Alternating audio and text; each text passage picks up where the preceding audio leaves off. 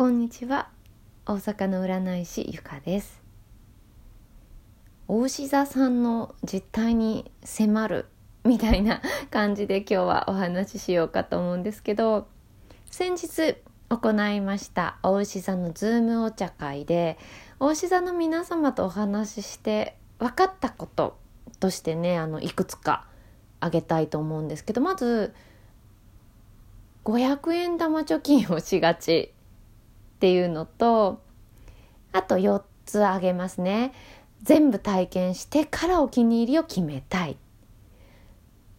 お気に入りが決まったら変えない。ずっと一緒でいい。あれが食べたいとなった時のあれはどこどこ店のあれであって代替は効かない。っていうあたりになりますね。お牛座じゃない私はじめ、他の参加者さんでもお牛座じゃない方いらっしゃったんですけども、へーって言って、めちゃくちゃうなずいてましたね。面白かったです。ちなみに太陽お牛座、月お牛座、アセンダントお牛座、それぞれいらっしゃった感じですね。さっき挙げた5点、私なりに解決解説というか考えてみたんですけどまず500円玉貯金しがちっていうのは大志座っていう星座が目に見えてわかる物質っていうのが良かったりもともとお金とも関係のある星座だったりします。数字で見るお金よりも目に見えて着実に増えていくっていう形で500円玉貯金ってねそういう意味でしっくりくるのかもですね。あと、大志座の特徴として五感とか体感の星座でもあります。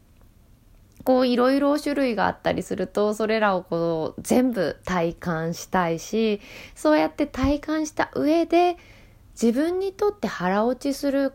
お気に入りを選ぶんだろうななんて思いますね。しかも大志座って頑固でマイペースな星座でもあるんですよ。繰り返しもあんまり苦ではないっていう特徴があります。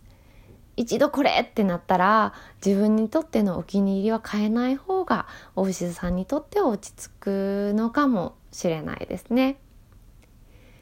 あと最後のところに関してなんですけどグルメな星座とも言われてたりします。味覚っていうのは五感の一つでもありますしその味覚をこうしっかりと記憶しているのかもしれないですね。だからこそあれが食べたいってあれってなったらもうそのあれのお口になってるんだと思います。もうあれのお口になってるからねもう他のあれだと満たされないですよね。そりゃそうだよなってお話を聞きながら思いました。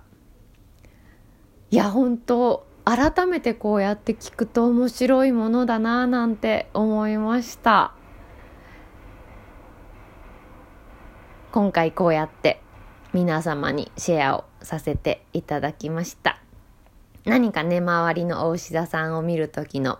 ヒントなり観察の視点なりに 使ってもらえたら面白いかもしれないですね。もちろんご自身の中のお牛座らしさももしかしたらあるかもしれない。ですね。今回も聞いてくださってありがとうございました。じゃあね